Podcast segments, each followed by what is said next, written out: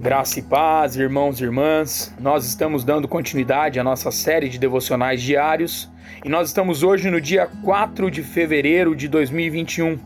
E o tema proposto para nós hoje é Na Encruzilhada. E o texto básico que nós trabalharemos é lá de Jeremias, né? O profeta Jeremias, no capítulo de número 6, versículo de número 16. Eu estou usando uma versão da nova versão internacional que nos diz assim: Assim diz o Senhor Ponham-se nas encruzilhadas e olhem, perguntem pelos caminhos antigos, perguntem pelo bom caminho, sigam-no e acharão descanso. Irmãos e irmãs, Jeremias, ele profetizou no reino de Judá alguns anos antes do exílio babilônico. Sua mensagem clamava o povo ao arrependimento, né? No verso acima, o apelo ele vem diretamente de Deus. Ele fala assim: "Assim diz o Senhor".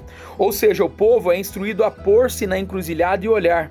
Naquele caso, creio que a encruzilhada era o momento crítico no qual o povo vivia. A encruzilhada era a aproximação do momento do julgamento e destruição do reino de Judá.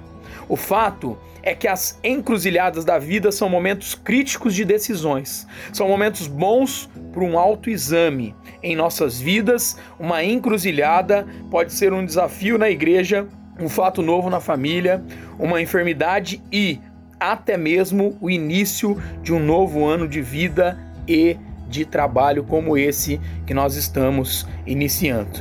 Que a nossa oração hoje seja: Senhor, dai-nos o discernimento que vem de ti, a compreensão que vem da tua parte.